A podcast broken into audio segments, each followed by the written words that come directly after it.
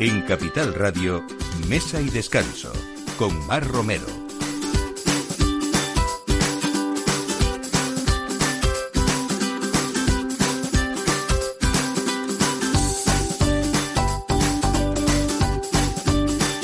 Buenos días. ¿Qué les parece si nuestra propuesta de hoy empieza por pasearles por una dehesa de más de 20.000 hectáreas en la localidad cacereña de Reruela, de Cáceres, en la que lógicamente se dedican a la producción de cerdos ibéricos y después les voy a invitar a conocer los mejores productos elaborados con esas buenísimas partes de ese cerdo ibérico de bellota.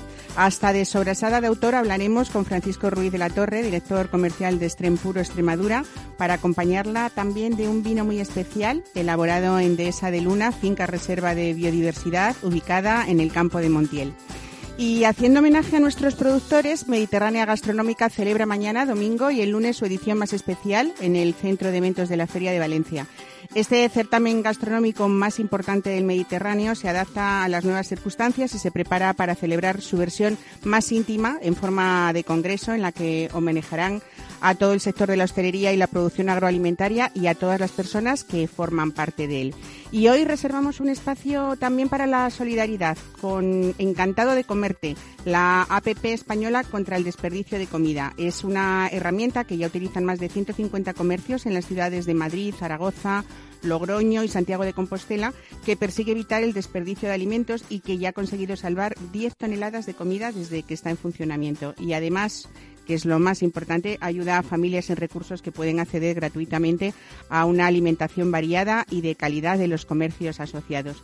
Y acabaremos en este momento ya del aperitivo pues con algo bastante más popular. Cuando, cuando tenemos que hablar del origen de las patatas bravas, tenemos que decir pues que realmente no está muy claro, pero hay quien lo atribuye a Casa Pellico y otros dicen que se empezó a servir en La Casona, ambos bares madrileños ya desaparecidos. Lo que sí es cierto es que fue sobre el año 1960 y que las alrededor de estos bares solo para probar las patatas bravas fueron realmente míticas. Y algo que quizá no sepan, la Organización de Naciones Unidas publicó en 2008 un recopilatorio de recetas de patata donde reconoce las patatas bravas como un plato típico español. Por supuesto, hay decenas de versiones sobre esta etapa y así se ha demostrado en el primer Campeonato Mundial de Patatas Bravas de Palencia, en el que han quedado 18 finalistas de distintas provincias y, por supuesto, algunos de Madrid, como José Luis Martínez y su taberna y media, que ofrece una versión muy interesante en la zona de retiro. Así que hoy una de bravas para ustedes. Bienvenidos a Mesa y Descanso.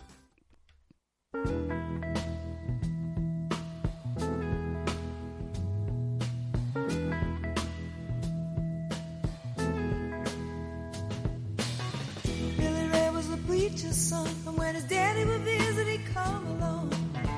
When they gathered around and started talking, Cousin Billy would take me walking. Out through the backyard we go walking. Then he looked into my eyes. Lord knows to my surprise, the only one who could ever reach me was the son of a preacher man. The only boy who could ever teach me was the son of a preacher man. Yes, he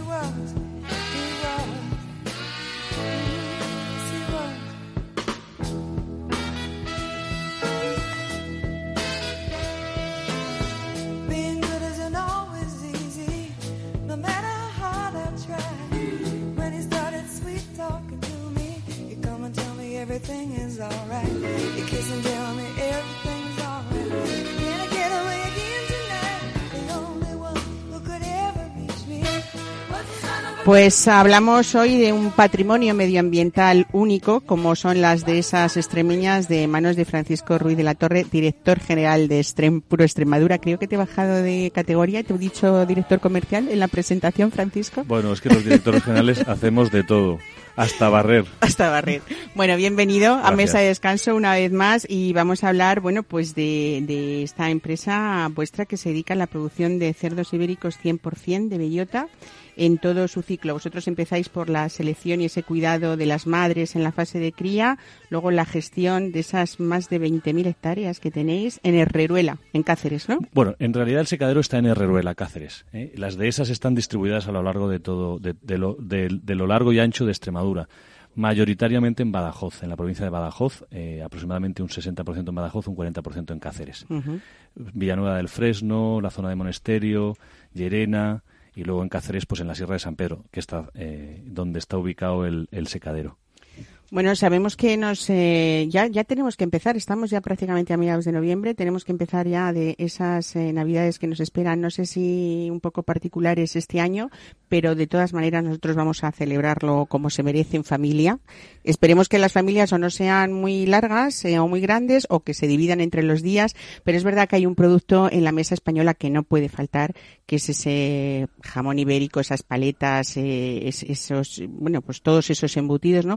Después vamos a hablar ahora también de otro embutido muy particular que hablando de esa de esa extremeña nos sorprende que en Extrem Puro Extremadura os, os hayáis acordado eh, de otro embutido tan rico como puede ser la sobrasada mallorquina.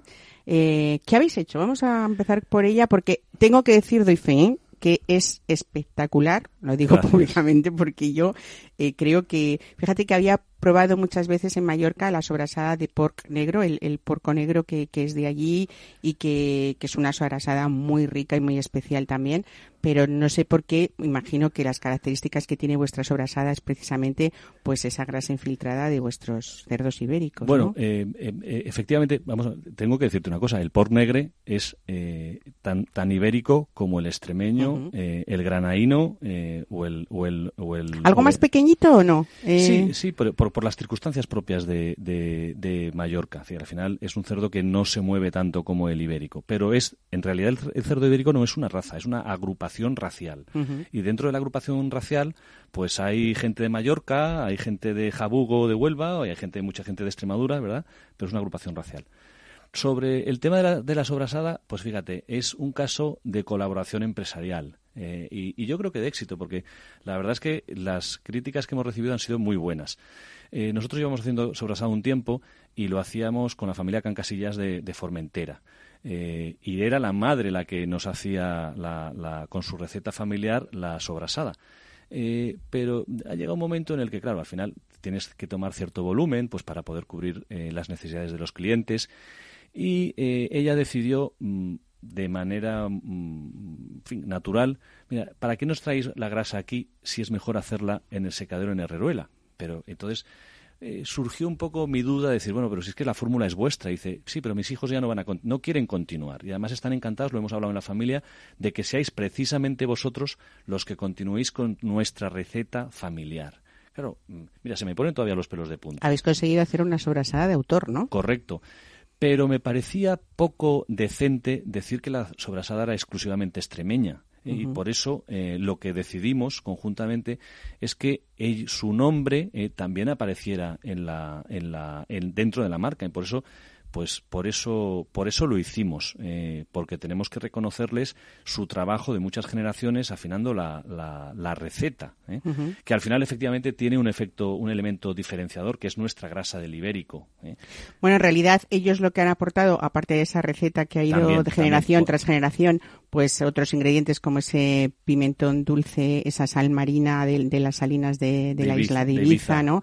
La pimienta negra india recién molida y vosotros bueno, pues esa carne mm, eh, con ese amasado especial que además todas esas especies, cuéntanos un poco cómo se hace durante 24 horas, ¿lo tenéis ahí macerando esa carne? Lo, tenemos bueno, hay una cosa que te quiero contar que fue muy gracioso, que efectivamente hablando del pimentón, eh, eh, nosotros quisimos meter una cuña publicitaria con el pimentón de la Vera eh, pero, pero es que fueron inflexibles. Es decir, nuestra receta es con pimentón de Mallorca y es así. Y entonces rápidamente yo me vine al sitio y dije... El cancortí, ¿no es ese, ese pimentón especial que está como, tiene ese color más naranja, que es lo que le da precisamente ese color característico a la sobrasada, pero, ¿no? Pero, pero fueron, eh, eh, no fueron inflexibles porque, claro, cuando ceden una, una receta no puedo hablar de inflexibilidad, pero fueron muy, muy consistentes en decir, no, vosotros sois los elegidos para hacerlo, pero la receta es esta. Entonces, porque si no es esta la receta, entonces ya no es nuestra receta. En fin, que es una, es una, anécdota, ¿verdad? Una anécdota de, de, la, de la consistencia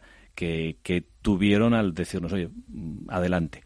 Eh, efectivamente está macerando 24 horas. Yo no te puedo hablar de, del proceso, me, me pillas si quieres hablar, que te hable de detalles. ¿Eh? Yo porque lo tengo aquí en la choleta y estoy leyendo que además me encanta ver esta fórmula, ¿no? Que dice, eh, se une con, con, la carne amasada, las especias durante 24 horas a baja temperatura y después lo embutís en tripa natural. Sí, sí, sí lavada previamente con naranjas y limones, que esto es lo que más me gusta de esto, porque no es como algo muy, no sé, a mí me ha sorprendido, nunca lo había oído, el Ácido, el ácido cítrico lo que te permite es lavar bien de manera natural. Nuestras recetas en general, las recetas de Extrem Puro Extremadura, tienen dos ingredientes fundamentales y también en la, en la sobrasada, que son la paciencia y el cariño. ¿eh? Eh, ya si le ponemos ácido cítrico o el pimentón de la Bueno, lo que sí que no tiene esta sobrasada es ni colorantes, ni conservantes, ni saborizantes, ¿no? Y sí que estas dos marcas de las que tú hablas habéis eh, estado siempre comprometidos y continuáis con ello y eso es el resultado, la, la calidad y, la excelencia de, de, esos productos, ¿no? Que hacen realmente, bueno, pues que pues que, que, se diferencie ese producto de, de, otros, parecidos porque de verdad que es una maravilla en el sabor, en la textura. Yo creo que, vamos, pocas veces en mi vida, y he comido muchas sobrasadas en Mallorca, tengo que decirte que pues he comido una sobrasada así. Pues gracias, te, lo, te lo agradezco. Quiero hacerte un apunte, eh, que has hablado al principio respecto de la campaña de, de Navidad. Eh, eh, te puedo, puedo confirmarte que eh, yo creo que va a ser una buena campaña de Navidad para nosotros, porque la joya gastronómica que hacemos eh, va a estar en muchas casas. Ya lo estamos notando. Quiero decir que quiero dar un punto de luz y de esperanza. Ya estamos teniendo eh, gente interesada en los lotes que hacemos de Navidad, en nuestros precios, ya hay algún pedido, ya tenemos clientes, tiendas, en fin, y y sobre todo tiendas que ya nos están haciendo pedidos, que eso que es muy importante. Fíjate que me gusta escucharte esto porque ha habido pues con otros productores que he hablado, sobre todo de conservas premium y de calidad, que es verdad que bueno, pues pues habrá mucha gente que haya pensado, "Oye, eh, no voy a poder salir, no voy a poder viajar, voy a compartir con los míos", pues eso, a lo mejor hago ese esfuerzo eh, en, disfrutar de, aunque sean pocas cosas que sean buenas, ¿no? Sí. Eh, ese sentido. ese es un poco lo que quiero trasladarte. Noto que efectivamente está existiendo ese espíritu. Si no puedo salir de casa, eh, no puedo ir al restaurante habitual, eh, eh, pues por lo menos lo disfruto, lo disfruto en casa. Se está empezando a mover, se está, Tendremos que aguantar a nuestros clientes como podamos, a toda la hostelería. Yo les mando ahora un fuerte abrazo porque, porque no lo están pasando nada bien. ¿eh? No, desde luego que hay que eh, apoyar eh, en cambiar incluso hasta nuestras costumbres. Estamos todo el mundo hablar, hablando de ir a cenar a las 8 de la tarde, pero es que es verdad que tendremos que hacerlo porque es un sector que nos es muy necesario y nos ha servido siempre, pues mm, en líneas generales, muy bien y muy profesionalmente y, realmente lo están pasando pues muy mal. Muy mal. Y, y, entonces, tenemos que hacer el esfuerzo de, ir a cenar a las 8. Eh, eh, y si tenemos que cenar a las 8, pues o comemos menos o comemos a la menos y ya está, ¿no? Oye, que los europeos comen a las 8 desde hace muchísimos años y están muchos muy sanos y muy guapos. o sea que. Bueno, eh, vosotros, Francisco, lo que sí que habéis hecho es, igual que casi vuestra filosofía ha sido siempre pues eh, apoyar a esa economía rural, a, apostar siempre por productos ecológicos, tanto en esto de lo que estamos hablando como de lo que vamos a hablar después eh, del campo de Montiel y, de esa biodiversidad que tenéis en vuestra finca donde hacéis vinos eh, maravillosos. sí que habéis enfocado la Navidad de una manera también sostenible y ecológica, ¿no? Claro, claro, haciendo lotes. Somos nosotros llevamos en el ADN la sostenibilidad y el respeto al medio ambiente. Y de esa de Luna, finca reserva de biodiversidad, es un ejemplo. Eh, y, en y, no solamente es un ejemplo de preservación del territorio o de las aves o de invertir en la España vacía o vaciada, sino también en la forma de presentar los productos. Tenemos obsesión en utilizar, en seguir la línea de utilizar eh, packagings, embalajes, lo más respetuosos con el medio ambiente. Eso a veces, muchas veces, no es fácil. Para una empresa pequeña como la nuestra, no es fácil. Porque, claro, eh, pues son cajas o son envoltorios eh, eh, más caros que te, que, te, que te hacen perder un poquito de competitividad. lo asumes dentro del precio en negocios que tienen márgenes difíciles.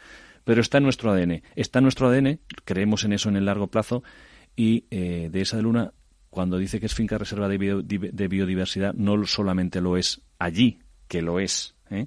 sino también allí donde van nuestros productos. ¿eh? también, también en Extrem. Eh, nosotros nos hemos pasado ahora sobre todo al papel reciclable, al cartón reciclable, a plásticos que no son plásticos, sino son más bien papeles reciclables, que eso es difícil encontrar, ya te digo. Pero como filosofía, como filosofía, es que al final nosotros, nuestra empresa es una empresa familiar, como sabes, y nuestra obligación es dejarle a la siguiente generación las cosas un poquito mejor que las que las recibimos. eso cuesta, pero pero si lo tiene, pero si lo tienes claro al final mm, lo llevas en el corazón y lo haces. En estas preocupaciones que tenemos actuales, lo que más nos importa a veces es, eh, y, yo creo que más de una vez estamos pensando cada vez más en esas generaciones venideras que antes, ¿no te parece? Como diciendo, quiero dejar un mundo mejor pues a, los pequeños que vienen o a esos adolescentes que están ahora pues viviendo esa, esa edad difícil también, ¿no? Bueno, habéis eh, hecho diferentes pads, como me contabas, uno solidario, otro consciente, siempre para disfrutar de ese buen ibérico eh, y los tres están, eh, se unen con esos vinos ecológicos de, de, de dehesa de, de, Luna, que luego vamos a hablar después, porque creo que tengo a Cuchita Yut al teléfono y está dentro de poquito, que ya le queda muy poco, pero, pero voy a hacer para que te salude y la saludes, que sé que sois muy, amigos los dos. ¿eh? Y, y, bueno, decirte eso, hablar también de, de eh, habías nombrado tú antes a, a, esa reserva de biodiversidad, pero que estaba mm, ubicada, decimos, en el campo de Montiel, en la Roda, en Albacete, que no es La Mancha, que es el campo de Montiel, dejémoslo claro, ¿no? Y que, bueno, yo creo que trabajar eh, como lo hacéis vosotros, es verdad que tiene muchísimo mérito velar por esa naturaleza y por el consumidor, pero es verdad que, que yo te tengo mucha envidia porque estar ahí rodeado de aves, de bosque mediterráneo, de esa flora autóctona y de esa singularidad con esas viñas mm, que es pura vida ecológica lo que hacéis, ¿no? Lo, de la envidia, Mar, me lo tomo por lo positivo porque es sana, porque es sana, envidia de la buena. ¿Tú crees que hay envidia de la buena? Sí, sí, sí. pues entonces es envidia de la buena, sí, sí. sí. Aquello, aquello es, un, es, maravilloso, es un paraíso. Son 3.000 hectáreas eh, con un viñedo de 64 hectáreas eh, con, de última tecnología. Nosotros, nuestros, nuestros viñedos son relativamente jóvenes, pero ya sabes, porque has estado allí, que nuestro reto es eh, que desde un punto de vista científico y del trabajo del hombre, como sabes, ya sabes que siempre digo que el vino es el fruto de la vid y del trabajo del hombre. Y, tan importante es que sea el fruto de la vida como del trabajo del ¿eh? hombre. Qué, qué, reales en estos días también. Entonces, pues manejar los sistemas de conducción no posicionados con eh, explores californianos, australianos, ejes verticales, con una diversidad de variedades, porque cuando hablamos de las variedades eh, de, uva, eh, yo en eso soy muy del mundo. y ya, en fin, nosotros también tenemos variedades francesas porque nuestro origen es esa última influencia de los años 90 con variedades francesas. También tenemos variedades autóctonas. Oye, y si una variedad francesa es buena, lo que hay que hacer es vinificarla y bebérsela. se ha adaptado bien, ¿no? Y, pues bebérsela.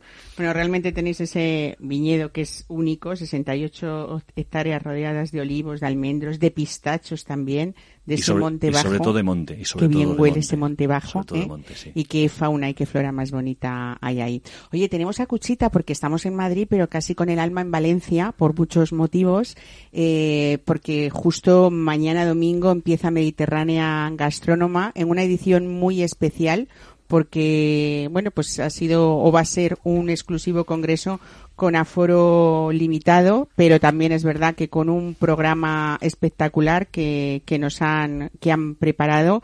Eh, tenemos con nosotros al teléfono a Cuchita Yuz, presidenta ejecutiva de Feria de Valencia y Mediterránea Gastrónoma. Cuchita, buenos días, bienvenida a Mesa y Descanso. ¿Sabes cómo estoy hablando aquí de, de esa con Francisco Ruiz de la Torre, ¿eh? Y, nada, dice, qué alegría me da coincidir en el programa, ¿no? Pues nada, aquí te lo dejo. Y, verdad, porque somos vecinos. exactamente, somos vecinos. y, la alegría que me da escucharla, bueno, algunas veces incluso nos encontramos con la con la bolsa, las bolsas de la compra. Yo tan educado y tan amable que me las recoge y me acompaña al portal. Ella no se deja, pero yo insisto. ¿eh? Y entonces me reconoce que y me deja, ¿sabes? Un beso muy fuerte, Cuchi. Igualmente. Cuchita, decía, decía yo que, que, bueno, que mañana empieza Mediterránea Gastrónoma, mañana domingo, también el lunes en el Centro de, Eventos de Feria de, Valencia. Es el certamen gastronómico más importante del Mediterráneo que sin, sin más remedio habéis tenido que adaptar a esas nuevas circunstancias, pero que habéis preparado una versión muy bonita y muy íntima. Cuéntanos un poquito. Sí, bueno, claro, o sea, todo lo que se está pasando, estamos sufriendo todo, todo, todos los diferentes sectores, ¿no? Pues se tiene que notar en, en todo y finalmente, pues hemos reducido nuestro programa a, a, a, nuestro más puro Mediterráneo, ¿no? A la comunidad valenciana. en realidad todos los escenarios estaban preparados porque, en efecto, hablamos de nuestro Mediterráneo, de nuestro producto, de nuestros productores, de las rutas enológicas y en los diferentes escenarios del arroz, de la de Valencia, en los diferentes escenarios que se habían planteado, los programas se han mantenido porque está el, programa de la, de la, de la agricultura, el programa de la de Valencia, el programa de los panaderos, de los pasteleros, o sea, todos esos programas tan bellos de esos escenarios se han podido mantener porque era, eran ya todo con productos y con productores y, y de la comunidad valenciana. El programa que ha tenido que variar más fuertemente ha sido el, programa del escenario central, que es el del que yo más me encargo, ¿no? Que venían amigos y compañeros cocineros y jefes de sala y sumilleres de, de toda España, ¿no? Teníamos a Carmen González de Salacaín, fíjate que... que, que ya, bueno, fijaos qué noticia. Eh, y habría que decirlo, lo tenía, vamos, contemplado para el programa de hoy porque la noticia salió hace dos días. Eh, bueno, pues que ese restaurante emblemático, el primer tres estrellas de España, desgraciadamente, que casi casi había sido una crónica anunciada, desgraciadamente, pues pues ha cerrado sus puertas, ¿no? Qué pena, sí, la verdad. Por eso teníamos a muchos amigos que estaban, pues eso, confinados y tal, y hemos tenido que ir eliminando, eliminando, y nos quedamos con un programa maravilloso que tenemos aquí de, grandísimos cocineros, sumilleres y gente de sala en la Comunidad Valenciana, y los hemos subido aparte de ellos, porque nos quedan muchos por subir, aparte de ellos al escenario. En efecto, también hemos tenido que reducir completamente los aforos. Ayer también viernes salió pues ahora mismo en la Comunidad Valenciana los restaurantes también han cerrado al, un tercio su aforo en el interior. Se han tomado una serie de medidas más importantes con, con respecto a la hostelería. De hecho, teníamos montado un comedor también en, en Feria Valencia, que tampoco se nos permite ahora mantenerlo, ¿no? Eh, bueno, tenéis ocupados esos cuatro, hay que ir a, exactamente, hay que, que, bueno, estaban ocupando, seguís ocupando esos cuatro pisos del centro de eventos, pero los datos son que solo van a poder entrar un total de mil, mil personas por día. No, no, no, va, todo eso también, ni eso, tampoco, para nada, nada, ni eso siquiera. Nada, nada, nada, nada, nada, vienen los ponentes con sus equipos, suben al escenario, hacen sus ponencias y... pero pero sí que tenemos en la web un apartado para poder seguir por streaming todas las ponencias, ¿no? de todos los escenarios. Todo, De todos los diferentes escenarios, todo se va a poder seguir por vía streaming, en online, o sea, con todas las características adecuadas y perfectas, con nuestras mascarillas, los geles y todo perfectamente hecho. Pero bueno, como, como los escenarios ya estaban montados ahí en feria, feria cumple las características perfectamente, de aforos y tal se puede, se puede seguir trabajando, pues, pues eh, lo hemos hecho allí. O sea, nos desplazamos, por supuesto, a feria, que es nuestro sitio donde tiene sentido montarlo. Bueno, realmente desde el principio lo que sí que teníais preparado en este congreso era que ya no iba a haber stand, se había hecho todo a coste cero y que, claro, en efecto, lo que queríais era realizar un homenaje realmente a ese sector hostelero y a esos pequeños productores, ¿no? Correcto, sí, con eso, con eso es con lo que seguimos, ¿no? O sea, y más en estos momentos que estamos pasando, pues es hacerles ese homenaje, que tengan la visibilidad, que tengan la, la opción de contar sus trabajos, lo que están haciendo en lo que se esfuerzan día a día, ¿no? En la excelencia que ponen en cada cosa que hacen, en cada producto que compran, en, en darles visibilidad y en, darles apoyo, ¿no? Y decir que, estamos aquí con ellos y que les estamos apoyando. A toda la hostelería en general y a la nuestra en particular, de la Comunidad Valenciana. Bueno, vamos a poder ver en estos días, cocinando, como decías, aquí queda Costa con Dani García, a Ricard Camarena con no, Javier no, no, no, hemos, no, no, no, no, o sea, hemos, hemos anulado todo el programa de todos los compañeros que venían del resto de España o sea que os habéis quedado con los valencianos. Con los valencianos, Alicante y Castellón, en efecto. Tenemos a Quique, tenemos a, a, Lienzo, tenemos aquí con Moya, a Vicente Patiño, a Germán Icarito, a Raúl Alexandra, a Vicky Sevilla, a Susi Díaz, a David Rabasa, a Carlos Castelló, a Ricard Camarena, a Luis Valls, a Alberto bueno, esa cocina valenciana que está representada con un montón de estrellas Michelin y con un montón de soles Repsol. ¿eh?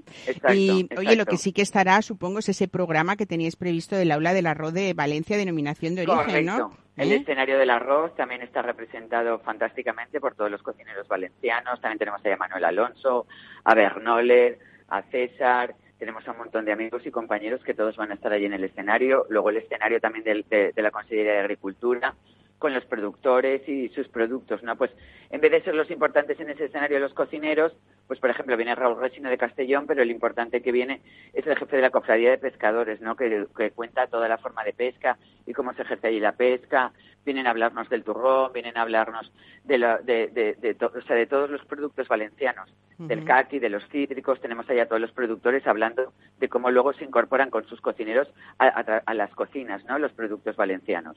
Sea, es una representación de todo lo que es la gastronomía de la comunidad valenciana. Bueno, y esa presentación eh, de la Federación de Hostelería de Valencia que ha puesto en marcha la guía de menús Mediterránea Gastronómica, ¿no? Sí, también, también, también la tenemos allí y luego también vamos a, se han realizado una serie de menús adrede durante esta semana en los restaurantes para celebrar que, celebrábamos la feria, ¿no? Unos menús que también van eh, de acuerdo con los, con los productos propios y típicos de la gastronomía de la comunidad valenciana. Es remarcar absolutamente nuestro Mediterráneo, nuestra forma de hacer, nuestra forma de producir, nuestros productos, marcar nuestra identidad y nuestro territorio. Es lo que se va a ver en todos, en todos los diferentes escenarios que montamos en feria. Bueno, lo importante es que nos quedemos con esa web, www.mediterraneagastronoma.es, porque aunque las circunstancias han querido que este año se celebre de esta manera especial, no deja de ser tan importante como era la iniciativa real y el deseo eh, inicial de hacer ese homenaje a la hostelería y sobre todo a ese pequeño productor que hace que cada vez seamos más conscientes de esa cocina de cercanía y lo importante es que son sus nombres y apellidos a veces de que incluso se reflejen en los propios restaurantes, ¿no? Y que sepamos de quién es cada, cada uno de los productos y de dónde viene, ¿no? Que eso es lo más bonito de todo. importantísimo, Mar, en efecto, eso es importantísimo. Para mí muy importante ese escenario este año es, es fundamental. Pues Darles el valor y, que se sepa cómo se hacen las cosas y cómo se trabaja. Pues eso que sí, claro que sí. Poner en valor esa gastronomía, la fuerza de los hosteleros que ahí necesitan un AUPA importante desde todos los puntos de, que podamos y de, cada rincón desde donde podamos apoyarles. Sabemos que tienen mucha fuerza, que son muy duros y que son muy trabajadores, ¿eh? así que seguro que van a poder con todo eso. Oye, y a ti felicitarte por ese trabajo de verdad también, que a veces da como mucha pena cuando alguien hace con mucha ilusión las cosas y luego pasan estos temas, pero por eso no deja de salir algo muy bonito, ¿no? Y de reconocer vuestra labor en, en Mediterráneo. Muchísimas gracias por vuestro apoyo, Mar. Ahí os seguiremos desde esa web. ¿eh? Un abrazo y buen fin de semana. Hasta luego. hasta luego.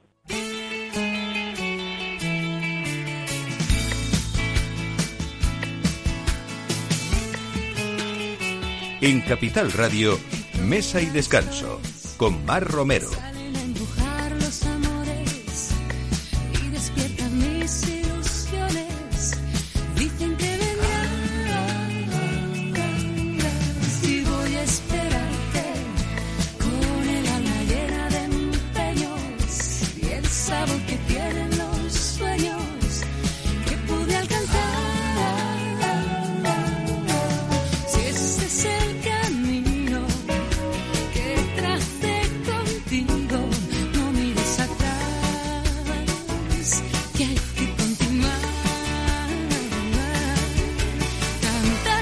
Bueno, pues para los que en estos días no vivan en Valencia, lógicamente tenían, como les contaba, esa página web para ver lo que está ocurriendo en Mediterránea Gastrónoma, pero como siempre este programa sirve para viajar, aunque sea con la imaginación, pues vuelvo a llevarles a este lugar de Campo de Montiel, a Dehesa de Luna Finca Reserva de Biodiversidad, eh, Francisco Ruiz de la Torre mm, estaba diciendo que la envidia que te tengo también de cómo se puede trabajar rodeado pues de esas especies autóctonas tanto de monte mediterráneo como de esa fauna que uno puede ver eh, animales ahí que, bueno, pues que los tienes tan cerca que te parece que estás viendo como una película de, de, mentira, pero viviéndolo realmente, ¿no?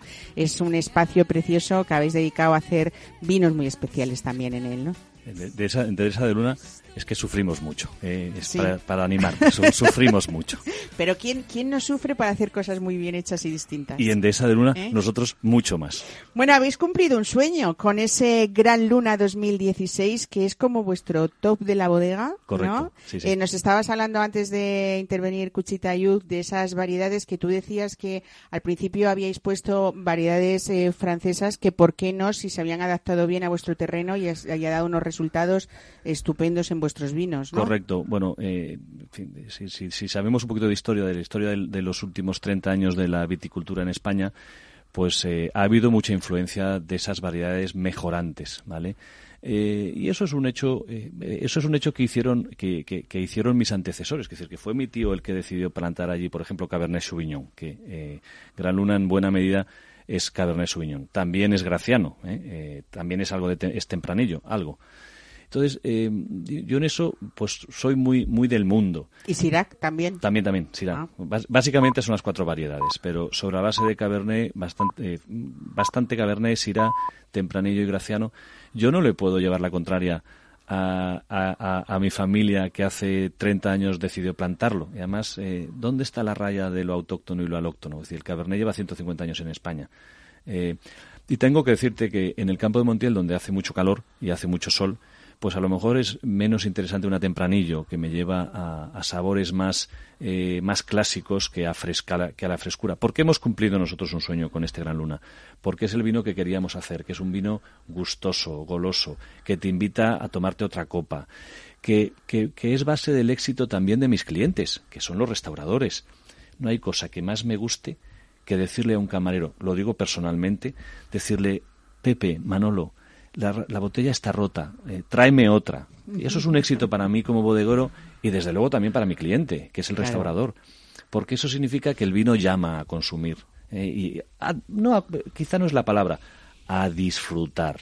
¿Y por qué este vino nos gusta? Porque es para disfrutar decíamos que no es un vino de La Mancha, sino que es un vino de Campo de Montiel, está en la Roda, está en Albacete, pero quizás sean eh, pues unos límites en los que quizás sea fácil confundir, ¿no? Dónde está uno y otro, pero mm, de todas maneras o de cualquier manera, lo importante es decir que fue una apuesta bastante arriesgada en el momento en el que se montó esa finca y ese viñedo, eh, porque podríais haberlo hecho en una familia valenciana que sois, haberos ubicado en otro sitio más fácilmente vendible solo de oídas, ¿no? Los vinos de, un vino de la Mancha hace esos años que, cuando vosotros montasteis la bodega, pues quizá era más difícil, ¿no? Es que de esa de Luna es un sitio mm, maravilloso. ¿eh? Eh, son esas ondulaciones que llevan camino de Sierra Morena y de la Sierra de Alcaraz. Estamos más elevados. Eh, es todo monte mediterráneo, son todo encinas, son mm, campos de cereales abiertos. Y, es un sitio más elevado que, la, que, la, que, la mancha, que la mancha central de Villarrobledo o de la parte la mancha central de Albacete. Esa diferencia, sobre todo de entorno de Tomillo, Romero, Encina, Sabinas, ¿eh? pues hace que, sea eh, diferente. Eh, fue una apuesta. es que para las apuestas hay que estar un poco loco. Eh, y nosotros lo estamos. Entonces, pues el mundo del vino es además un vino, es un mundo eh, que tiene un cierto punto de locura y de erotismo. Y nos apetecía hacerlo allí. Y hay, como te digo, tú lo has visto, eh, sistemas de conducción no posicionados que vienen del Valle de Napa, los esproles californianos. Es que es precioso ver esa finca, cómo habéis hecho para cada variedad de uva diferentes sistemas de conducción. Correcto.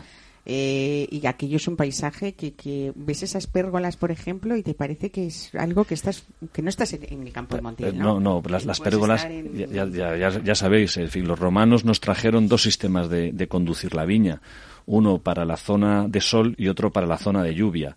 Eh, el vaso eh, es para la zona de sol, es un sistema no posicionado, la, la planta crece libremente y la propia planta protege a sus racimos contra el sol, y la pérgola lo que hace es evitar que la humedad, la pérgola es típica de Galicia, que la humedad pues perjudique con enfermedades fúngicas pues los racimos. Y esa misma, esos mismos sistemas de conducción que son las pérgolas también sirven, por ejemplo, en el Valle del Vinalopó para la uva de mesa, que también protegen del sol. Y todos nosotros hemos querido utilizarlos en Albacete para protegernos del sol. O sea, que, que hay muchos sistemas diferentes. A mí cuando me preguntan, bueno, ¿y, y el viñedo es viejo y en vaso? Yo les digo, yo les digo siempre que en viticultura eso se quedó hace muchos años atrás. Para eso está la universidad, para eso está el conocimiento, el trabajo de los hombres. Ya te lo he dicho antes. La evolución. La evolución. Bueno, con Gran Luna, que es ese sueño cumplido que decíamos, eh, de momento habéis alcanzado el reconocimiento a nivel internacional con la gran medalla de oro en el concurso mundial de Bruselas, que pone ese trabajo del equipo de la bodega ya en firme y, y viendo un poco cómo por la, apuesta que habéis hecho es el resultado el, que estamos viendo ahora y además una edición bastante limitada unas no llega no llega a 11.000 botellas no llega y pico botellas ¿no? Sí, sí. no queremos eh, eh, no es una cuestión de producir y producir eh, lo que de lo que se trata es de hacer un magnífico producto ponerlo en valor y, de, y, de, y, tiempo tendremos. Tampoco, tampoco el viñedo da para producir muchas botellas, ni ese es el objetivo. De los dos viñedos eh, de tecnología 2.0, 3.0, llámalo como quieras, la Cañada del Navajo o la Noria de Luna eh, con 20 hectáreas pues podremos hacer lo que, lo que podremos hacer. No es una cuestión de producir, porque a mí lo que me interesa es eh, que me reconozcan el valor de mi trabajo y que me paguen por botella más euros, pero no mm, hacer más botellas. No tiene ningún sentido. No, o, o por lo menos nosotros no se lo encontramos. Por cierto, hablando de ese lugar tan especial, vuelvo a decir, esas 64 hectáreas rodeadas de olivos, de almendros, de pistachos, de esas encinas gigantes que yo he visto, ¿no? En mitad de un camino que aparece como, como la, película o el anuncio de, del árbol perdido, ¿no? Del que yo quiero recuperar de mi infancia, ¿no? Algo así de bonito que habéis hecho. Es un paisaje de verdad digno de ver y de visitar. Eh, ¿Se puede visitar la bodega eh, si os pide, bueno, ahora eh, en general, quiero decir, las circunstancias ya sabemos cuáles son y ahora mismo habrá mucha gente que tenga que pedir información de muchos viajes, incluso hasta los familiares. Pero bueno, en general, mm, vosotros no tenéis enoturismo, pero si alguien quiere ver ese espacio. efectivamente. bueno, cumpliendo todas las medidas de sanidad y de seguridad que son absolutamente necesarias y con las limitaciones de aforo que ahora tenemos, tenemos es verdad que ahora solamente podríamos recibir gente de Castilla-La Mancha, ¿verdad? Pero bajo petición, porque es que nosotros estamos lejos de todos los sitios. Eh, eh, Estáis cerca y lejos a la vez. Cerca, cerca y lejos. Estamos a dos horas de Madrid, a dos horas de Valencia, a dos horas de Alicante, pero el viñedo más cercano eh, pues está a 40 kilómetros. en Villarrobledo o, o Fingo está ya muy metido en el Valle del Júcar, al otro lado de, la, de, de la Roda. Eh, estamos ahí en una esquina. Por eso sois tan únicos. Correcto, correcto. Y entonces, si nos, a nosotros es que, como ya sabes, si nos quieren venir a ver, es que estamos encantados. Lo y, además recibimos... Sí, son unos anfitriones maravillosos. Porque es que no sabemos recibir de otra manera. Es que, es que cuando alguien viene a casa, pues es que nos encanta que, que, que, vengan. Pero o sea, la respuesta es que sí, que estamos encantados, pero tiene que ser previa petición, con límite de aforo y cumpliendo las medidas de seguridad que ahora no tenemos otra alternativa más que cumplir las normas que nos dan eh, las autoridades. Pues Francisco Ruiz de la Torre, nos acabas de poner la mesa prenavideña casi con lo mejor de la dehesa extremeña eh, y con lo mejor de la bodega de Campo de Montiel. Sí, sí. anímense, anímense, anímense, ¿eh? entren en las webs de esadeluna.com, porque, por supuesto, tenéis venta online, supongo, ¿no?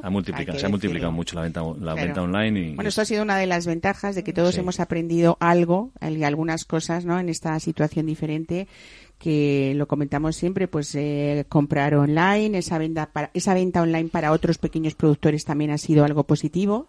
Había gente que ni, digamos, no, no, lo pensaba ni de lejos hacer esa, esa venta y, y ha visto que ha sido un resultado positivo. Y también hemos aprendido a conformarnos con pequeñas cosas, ¿no? Y a disfrutar de cosas que antes no lo hacíamos. Bueno, bueno, que un jamón ibérico de Extrempuro Extremadura no es una cosa Es una pequeña, ¿eh? cosa. Desde luego que no. Y además es uno de los lujos gastronómicos españoles y más importantes del mundo, ¿no? Eh, yo creo que, y además único, porque no se puede repetir en ningún otro sitio que no sea nuestra dehesa ibérica. Afortunadamente. No hay chinos que nos puedan copiar. No. bueno, pues muchísimas gracias y gracias, por traernos esta mesa tan bonita. Muchas gracias.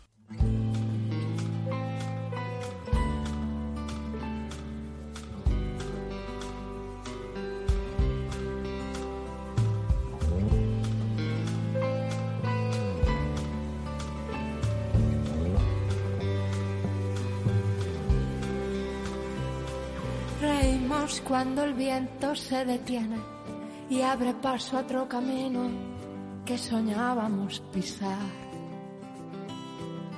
Reímos cuando ya somos más fuertes, cuando somos más valientes que las ganas de escapar. Reímos y tal vez valga la pena quitar algo de importancia a lo que va quedando atrás. Veremos si después valió la pena sacar todo eso que duele y volver a comenzar. Volver a comenzar. Y si gana la derrota, habrá que volver a empezar. Apostar aún más alto y comenzar a pelear. Sé que el vértigo se irá, pero solo si te atreves bueno, decía yo que en este programa también nos encanta tener un pequeñito espacio siempre para la solidaridad y vamos a hablar de esta aplicación española de la que se lleva hablando nada más que casi dos o tres meses, pero mucho y muy bien, por cierto, porque Encantado de Comerte es esta aplicación que mm, lucha contra el desperdicio de comida y que ha sido una herramienta importante para muchos comercios de Madrid, de Zaragoza, de Logroño y de Santiago de Compostela. Y sobre todo lo más importante, decía yo en la presentación del programa, que además ayuda a familias sin recursos que pueden acceder gratuitamente a esa alimentación variada y de calidad de, los comercios que se han asociado a esta aplicación. Gabriel Ramas, buenos días, CEO de Encantado de Comerte. Hola, buenos días, Mar. Bueno, felicidades sobre todo por la idea, ¿no? Tú eres como el cofundador de esta aplicación, de esta app que lucha contra el desperdicio de alimentos y además ayuda a familias vulnerables. ¿Cómo se os ocurrió todo esto? Bueno, pues la idea se remonta a finales de 2017 en el que, bueno, los, los socios fundadores nos damos cuenta de que se tiran ingentes cantidades de comida pues a la basura, ¿no? Sobre todo en, en lo que es la fase final del, del consumo de alimentos, ¿no? Pues en, hogares y en, y en comercio minorista y nos decidimos pues a crear una solución que pudiese hacer frente a ello. Así es como como poco a poco le, fuimos dando bueno pues eh, forma a la idea y acabó siendo pues lo que es a día de hoy una una app eh, que se basa en tecnología y que de esta manera permite eh, dar salida de manera rápida y eficaz a los alimentos que no se han conseguido vender en el día en comercios, pues como te decía antes, minoristas, ya sean restaurantes, bares, supermercados, fruterías, carnicerías, etcétera. Pastelerías, ¿no? O sea, y claro, cuando lo que hacen es lo que hacéis es luchar contra ese desperdicio y, y, además lo importante es que todos estos establecimientos dan salida a sus productos que no han conseguido vender pues por los canales convencionales, ¿no? Los descuentos pueden llegar, Gabriel, hasta el 70% incluso, ¿no?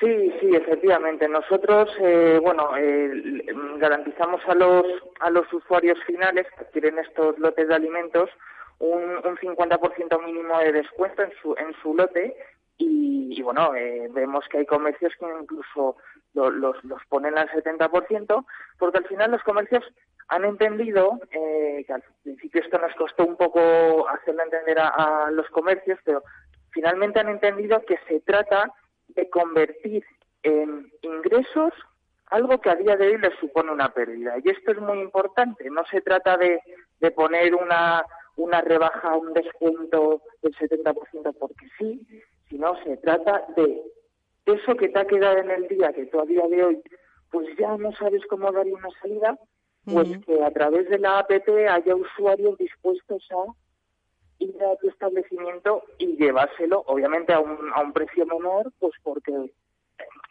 comprenderás que, que, bueno le estamos dando productos en los lotes porque no no conocen muy bien muy bien el usuario lo que se va a encontrar no y, y son productos pues que aunque dan el día entonces obviamente tiene que ser atractivo para para el usuario Claro, bueno, en realidad también hay restaurantes que pueden usar también esta plataforma, como tú dices, para vender sus platos o los productos estrellas a través de, lotes o de menús a, precio cerrado y no y no solo los los excedentes, ¿no? Bueno, hay algo muy bonito que es que habéis llegado ya a acuerdos con Cáritas, con la Federación Aragonesa de Consumidores y Usuarios, con la Comisión Española de Ayuda al Refugiado para que pongan la tecnología a disposición de esas familias que están a su cargo y ellas puedan acceder, acceder de manera gratuita a una alimentación variada y de calidad de estos comercios que están asociados eh, dentro de la APP, ¿no?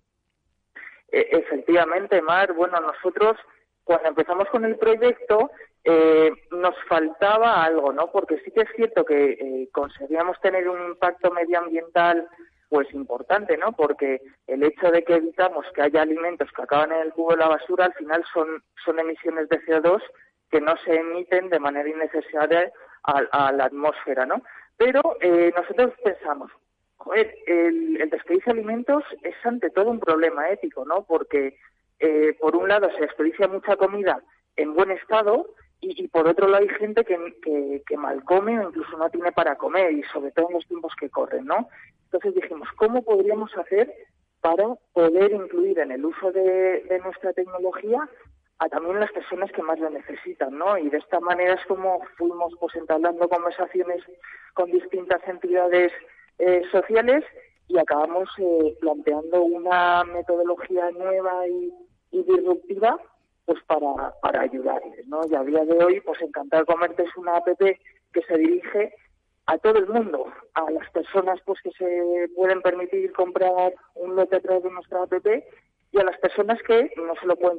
Lo más importante, Gabriel, es que ya desde principios de 2020 habéis cerrado programas con los que habéis ayudado a más de 60 familias. Supongo que ahora ya eh, con todo esto que estamos viviendo muchas más, seguro que estáis esperando poder llegar a muchas más en un, en un corto plazo de tiempo, ¿no? Así que nada, felicidades por la idea y sobre todo, bueno, que no hayas desperdicios y que encima se salven eh, toneladas de alimento y podamos eh, colaborar en, en, que haya familias que no, que no tengan problemas ni necesidades de escasez, pues muchísimo mejor. Así que Gabriel Ramas, muchísimas gracias por estar hoy con nosotros. Buen fin de semana. Muchísimas gracias, Mar. Aprovecho para invitar a todos los oyentes que tienen un comercio de alimentación a, bueno, a colaborar con nosotros entrando en encantadodecomerte.es. Muchísimas gracias, un abrazo, hasta luego. Adiós.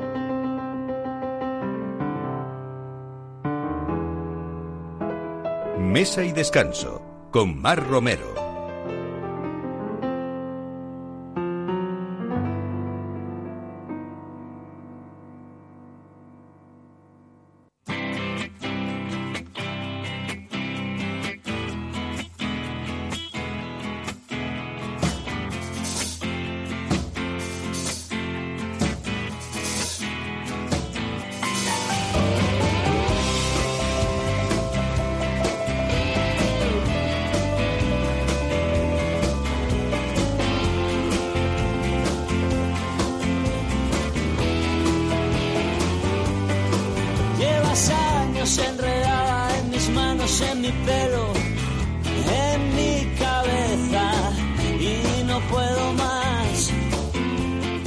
Ya creo que sí que ya están poniendo ustedes los platos en la mesa y nosotros tenemos aquí la mesa del aperitivo. A mí hoy Francisco Ruiz de la Torre me va a dejar que se de esa de luna me lo tome con unas buenas bravas, ¿eh? que es una de nuestras estrellas, de tapa estrella que decimos, ¿no? Bueno, les comentaba yo al principio del programa que yo particularmente no sabía que la ONU, la Organización de Naciones Unidas, publicó en 2008 un recopilatorio de recetas de patata donde reconocía las patatas bravas como un plato típico español. Y lo que creo que no cabe duda es que, aunque es verdad que hay muchas patatas bravas y en muchas provincias se dan, parece ser que sus inicios fueron en dos tabernas madrileñas que desgraciadamente bueno, pues ya no están, ¿no? Pero así como en los años 60 ya había bravas, ¿eh? O sea que esa generación del baby boom vino con, con las patatas bravas debajo del brazo. ¿eh? Y bueno, pues lo más importante es que siempre haya momentos para poder sonreír de, con estos temas ¿no? y estas anécdotas y decir que hay, o bueno, se está celebrando porque están los finalistas, pero todavía no ha concluido el primer campeonato mundial de patatas bravas de Palencia, que mm, han quedado 18 establecimientos eh, finalistas de Donostia, de Barcelona, de Salamanca Salamanca y de Madrid eh, tenemos aquí uno, pero es que no me extraña, porque ¿quién no se ha tomado las patatas estilo Alejandro o como Alejandro? A ver, cuéntanos, José Luis Martínez, bienvenido, buenos días. Muchas gracias, De Taberna y Media de Madrid. Eh, Son las bravas de Alejandro. Las patatas cremosas de Alejandro. Cremosas de Alejandro, que Alejandro es tu hijo. Bravas cremosas de Alejandro, exacto. Pero que un chico con 15 años o 16 decidió un día eh, que su padre hiciera las bravas como a él le gustaban. Como a él le gustaban, la verdad. No que sé si felicitarte a ti o a Alejandro, porque mira dónde están las bravas de Alejandro ya, sí, ¿eh? Sí, sí. Bueno, eh, la verdad que Alejandro, o sea, hay que felicitar a Alejandro, que fue el, el que nos dio la, la idea para, para poder hacer unas bravas completamente distintas a, a, las bravas normales, además estando con los pies en el suelo, o sea, nada de volverse locos ni nada, o sea, los sabores originales había que respetarlos, eh, había que buscar una cremosidad de, de patata y, y, bueno, él fue el que, el que nos dio las ideas y nos puso a trabajar a su hermano Sergio y a mí. En realidad, cuando uno va a taberna y media y pide unas patatas bravas, lo primero que ves como, a simple vista, son como una especie de buñuelos, ¿no? Efect Podríamos decir. Sí, efectivamente, es como, como una especie de, de buñuelo. Eh, en el cual, pues bueno, la, la, es, es muy, muy cremoso y además lo que lo que hacemos es coincidió en un viaje que hicimos a, a Tenerife que estuvimos probando bastantes mojos por allí porque la verdad que yo soy un apasionado de ellos Y, bueno, y siguiendo con Alejandro fue el que, el que dijo, oye, pues, pues las patatas bravas con esta salsa y tal, pues, pues puede ser bastante buena. Entonces nos pusimos a trabajar, o sea, no es un mojo en sí, es una derivación de un mojo picón, pero sí que es verdad que se tiene tiene ese toque tan tan, tan, sabrosón y tan sabrosón y tan maravilloso.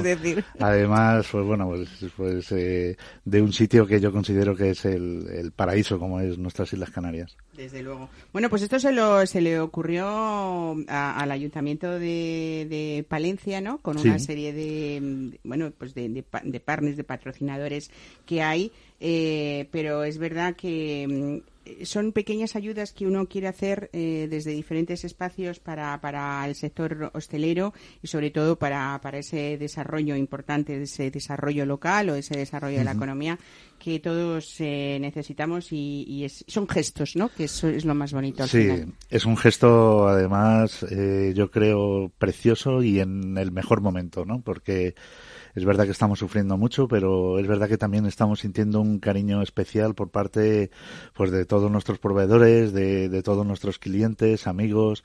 Eh, entonces, pues bueno, que, que, podamos seguir disfrutando de estas cosas, la verdad que es que es maravilloso. Eh, como, como decía nuestro nuestro amigo de la, de la gran bodega de, de, Gran Luna, yo ya vengo llorado de casa, que la verdad que me ha encantado y además, eh, con tu permiso, me lo haré propio. adelante. Aquí estamos eso, para dar ánimos y desde luego desde este programa, eh, sabes que siempre ha sido pues más de 20 años haciendo eh, apoyos a, ese sector hostelero, ¿no? Y, y ahora, pues eso, eh, yo desde aquí voy a decir todos los fines de semana que tenemos que ir a cenar a las 8 de la tarde. Francisco, ¿tú qué dices sobre eso? Pues yo creo que, hay que hacer una cosa, hay que proponerle al presidente del gobierno que por decreto nos obligue el viernes y el sábado a cenar a las 8. Pues ya que han pues emitido tantos decretos, somos muy algunos, por uno más, algunos de cierta inutilidad, me vais a perdonar, pues que decreten la cena a las 8 los viernes y los sábados, obligatoriamente. Claro, ya está, y no discutamos más. ha habido un eslogan de publicidad que a mí me ha gustado mucho de una firma grande de refrescos, ah, no sé si lo habéis visto. fantástico. A mí me parece fantástica, ¿no? Que es que nosotros aceptamos a los ingleses los calcetines y las sandalias siempre que nos ayuden a, nos enseñen, ¿no? A a las 8, me parece algo muy simpático y además muy pues, bonito, ¿no? Como somos españoles que lo decreten y ya está. Claro, exactamente. Bueno, Taberna y Media es uno de los lugares. ¿Cuántos años ya en Taberna y media? Porque el tiempo pasa, ¿eh? Y no nos damos rápido, cuenta. Pasa rápido. Bueno, llevamos ya algo más de, de cuatro años y medio y la verdad que, que, bueno, pues ahí intentamos seguir dando lo mejor de nosotros y y la verdad que, que bueno, pues eh, agradecido a una clientela muy fiel que tenemos, que nos dan una fuerza y unos ánimos tremendo, la Yo siempre digo lo mismo, cuatro años son mucho para algunas cosas, pero son muy poco para establecerse en un lugar tan gastronómico, en un barrio tan gastronómico como es el barrio del Retiro en Madrid, con una con una clienta muy fiel, como tú dices, muy, o sea, una clientela muy fiel, que además eh, yo creo que es una clientela que sabe muy bien comer y muy bien beber, o sea, sabe lo que come y sabe lo que bebe. Pero muy bien, sí. Y hacerse un hueco para que también sean fieles a una persona, sobre todo cuando tú llegaste, José Luis, a este barrio de retiro, hay que hacerlo muy bien, porque si no, no estarían ahí. ¿No, te crees? Bueno, sí, pues eh, al, al, final esto se trata de, honestidad y de, y de dar lo mejor de, de Y ser profesional, por supuesto. Sí, luego sabes lo que pasa, que también estoy rodeado de un equipo francamente bueno. O sea, al final, Taberna y Media yo soy una parte pequeña de Taberna y Media, pero eh, tenemos un equipo de sala. Pues, eh, bueno, tú tiras del carro y haces ilusión, ¿no? Sí, sí. Yo tengo aquí dos personas dentro en la mesa del estudio y que a mí me importaría que fueran mis jefes, ¿no? Porque tener jefes como Francisco, como José Luis, debe ser algo bastante animado, ¿no? También, tenemos nuestra parte oscura, ¿no? ya, lo sé, ya lo sé, todos los jefes tenemos nuestra parte oscura. No, pero es verdad, es verdad que si tú quieres que tu equipo transmita cariño, tienes que dar a tu equipo cariño, o sea, es verdad que bueno, nos tiramos muchas horas juntos, trabajamos bajo presión, pero yo a cada uno de ellos lo considero de mi familia, o sea, en estos tiempos difíciles estamos haciendo todo lo posible por tener a todo el mundo porque sé de las necesidades que tienen ellos, al igual que las tengo yo. Pero, pero sé su vida, sé, trabajamos día a día, directos y, y entonces, pues bueno, pero es verdad que soy un gran afortunado con el equipo que tengo. Dicen que uno de los éxitos de un restaurante quizás sea el que tenga en su carta dos o tres platos, eh, dos o tres platos, dos o tres recetas fijas y fijas porque lo pide la clientela que a veces dicen no, no, es que no lo puedo mover porque si no me regañan, ¿no? Eh, bueno, el hacer un poco asociación de ideas y decir dónde voy a comer unas buenas bravas o dónde voy a comer unos buenos torrendos y decir taberna y media o ese cocido que empezamos ahora la temporada, cuéntame, porque se puede poner el cocido y tú sí que has hecho adeptos ahí, pero vamos, ¿no? Muy bien. Sí, sí, bueno, eh, al final, pues bueno, es verdad que cada vez cuesta más cambiar una carta porque hay muchos platos ya que los conocen nuestros clientes y que no los puedes cambiar. Yo ya he llegado pues a un, a un bueno, bendito problema, iba a decir un problema, ¿no? Que es que cuando cambias una carta pues tienes que quitar platos y, y nosotros al final lo que hemos hecho ha sido hacer una carta estable y empezar a trabajar eh, sugerencias. Sugerencias, sugerencias sí. Sí, porque eso nos permite dar movilidad a la carta y los clásicos y los platos que no se pueden quitar, como ya me ha pasado el salmón, el lomo de salmón marinado en gin tonic, es uno de los platos que tuve, lo tuve dos años en la carta, lo quité y, la lié parda. Fíjate que suena como muy veraniego, porque es un plato muy fresco, ¿no? Pero es verdad que es muy rico y que además el salmón, bueno, ahora estamos en temporada plena de salmón, o sea que... Sí, la verdad que vienen unos salmones estupendos y, y es un plato que al final tuve que recuperar y dejarle ya como estable, o sea que... Pero bueno, ahora, ahora estamos optando un poco por eso, por, por ir dando platos nuevos, sugerencias nuevas y sobre todo el cocido. O sea, cocido es tradición en Madrid. Yo ¿Qué tiene el cocido de taberna y media? a ver, cuéntame, que no tengan otros. Pues mira, pues el, el cocido que nosotros hacemos es como se hacía antiguamente. Eh, lo hacemos con un caldo, utilizamos gallina, o sea, eh, tenemos unos garbanzos magníficos eh, de Valseca, que nos los, nos los traen de allí. Eh, y entonces, pues bueno, pues utilizamos morcillos delanteros, que son mucho más melosos. Eh, ¿Algún producto de Fuentidueña o no? Ahí, ahí no. Ah. ahí no, ahí se me ha escapado. pero bueno, pero, pero no te preocupes que sabes que yo soy, Alguna receta saldrá, ¿no? Soy patriota. Bueno, de Fuentidueña tenemos nuestros torrenos. Bueno, los, nuestros, torrenos, que era, esta, esta sí que es un, una receta de Fuentidueña con un éxito pues muy grande, ¿no? Que, no es el torreno soriano como muchos se podrían imaginar que estamos hablando, sino que estamos hablando casi de un segundo plato de carne, ¿no? Sí, sí.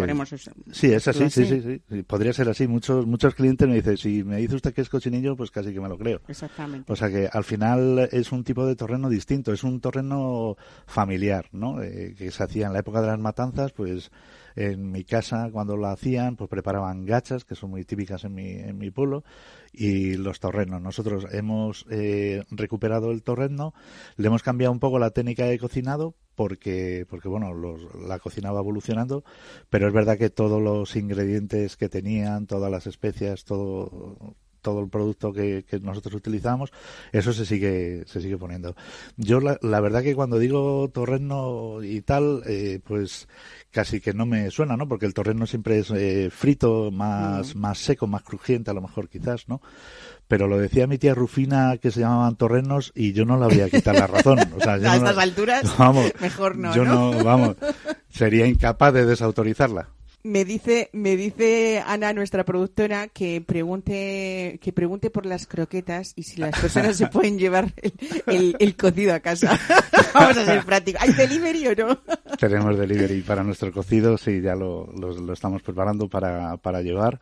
Y, y nada, eh, pues bueno, va, va acompañado con sus piparras también, va con su cebolleta fresca, con su hierbabuena, con ese, mm. eh, ese tomate eh, que le, ponemos un poquito de comino y, aceite de oliva. Y luego, pues las, las croquetas, eh, tenemos una, una clienta y amiga, Laurita, que no la puedo dejar yo sin, sin croquetas, o sea que... Es que también son muy ricas. Bueno, realmente es una carta estupenda, con mucho toque madrileño y con muchos eh, también técnicas, ¿no? Sin que para nada se pierda el sabor sin volvernos locos. O sea, nuestra base de cocina es base de cocina tradicional con un toque personal en algunos platos. Otros respetamos la tradición pura y dura como no puede ser de otra manera. Pues felicidades, no me queda otra cosa que decirte y sobre todo enhorabuena por estar siempre ahí al cañón con ese optimismo que en estos tiempos bueno, al fin y al cabo es lo que necesita un cliente, respirar, ¿no? Francisco, estás aquí con nosotros hasta el final porque este Gran Luna merecería también eh, la despedida del programa, que se me ocurre que con esos dos reinos puede estar que te mueres. En realidad el Gran Luna es que es el protagonista también de cualquier cosa a su lado, ¿no? Fíjate, con la tienda, con las tiendas online y el delivery de taberna y media, ¿alguien ha pensado en no disfrutar en estas Navidades? Nada. Disfruten, disfruten. Disfruten. Buen fin de semana.